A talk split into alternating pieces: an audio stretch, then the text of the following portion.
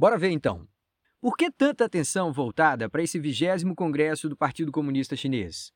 Já não é certo que o Xi Jinping vai ter o terceiro mandato consecutivo de mais cinco anos?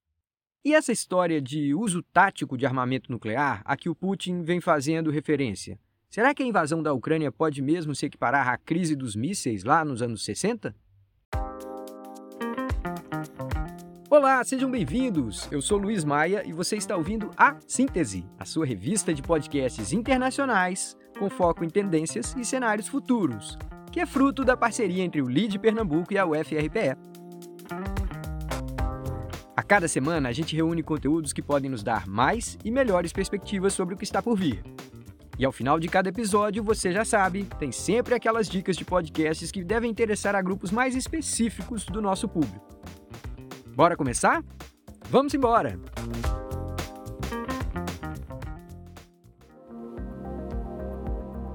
No último domingo, iniciou-se o 20 Congresso do Partido Comunista Chinês, aquele momento realizado a cada cinco anos em que são anunciados os líderes e os rumos da maior potência asiática.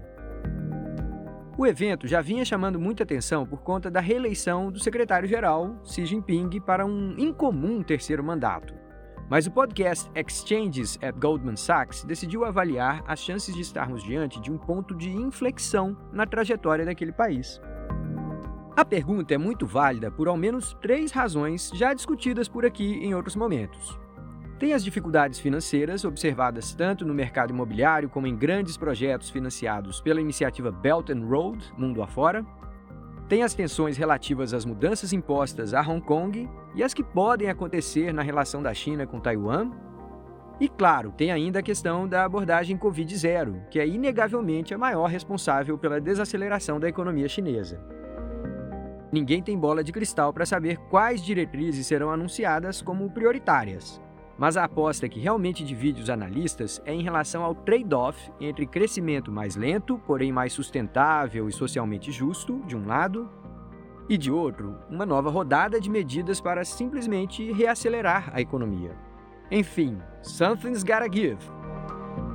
Tendo em vista aquela discussão da chamada prosperidade comum, em que a desigualdade social, a concentração de poder econômico na mão de grandes organizações esses temas ganharam maior destaque nos pronunciamentos do Xi Jinping?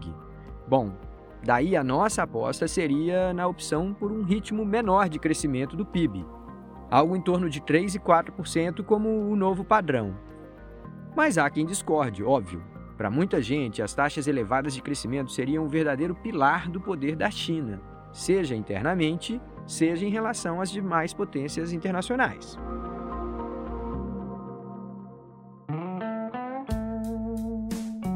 O podcast Deep Dish on Global Affairs publicou na semana passada um episódio chamado The Evolving Threat of Nuclear Warfare, que a gente poderia traduzir como a ameaça de guerra nuclear em evolução.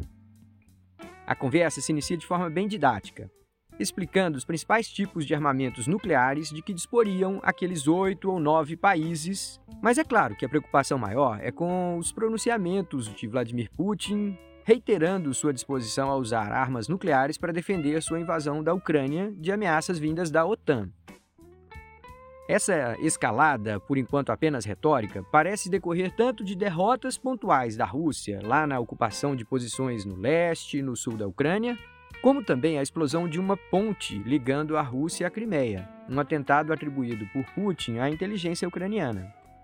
Desde então, ele elevou o tom das ameaças nucleares e intensificou ataques aéreos e por mísseis de precisão, seja às usinas elétricas da Ucrânia ou à capital do país, sinalizando um inverno trágico para a população que permanece ainda por lá. Sim, mas e sobre o uso de armas nucleares?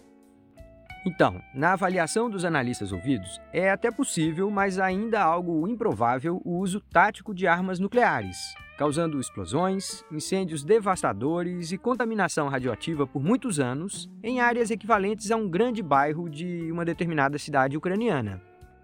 Seriam então armamentos centenas de vezes menos potentes do que aqueles considerados de uso estratégico, em que a ameaça de aniquilação dos países envolvidos acaba estabelecendo o chamado tabu nuclear.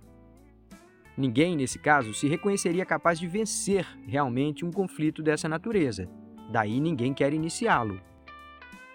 Em todo caso, o que o podcast não discute é o impacto econômico que teria o uso desse tipo de armamento tático no contexto atual. Não é difícil apostar que estaríamos diante de uma nova parada abrupta na economia global, novo redesenho de fluxos de comércio, de fuga de capitais do mundo inteiro para o dólar, crises financeiras com elevado risco de contágio, enfim, de um capítulo completamente diferente da globalização e da história da humanidade.